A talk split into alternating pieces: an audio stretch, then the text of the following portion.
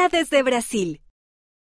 Acompaña a Margo y a Paolo mientras viajan por todo el mundo para aprender sobre los hijos del Padre Celestial. Brasil es el país más grande de Sudamérica. Tiene más de 211 millones de habitantes. Animales asombrosos.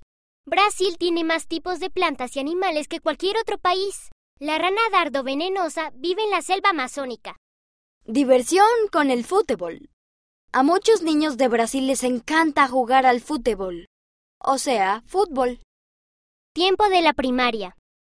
Los niños de la primaria leen el libro de Mormón en portugués, el idioma oficial de Brasil. 14 templos. Brasil tiene siete templos y siete más en construcción. Bolitas dulces. Los brigadeiros, unas bolitas masticables de chocolate, son unos dulces populares en Brasil. Puedes aprender a hacerlos en la página 40.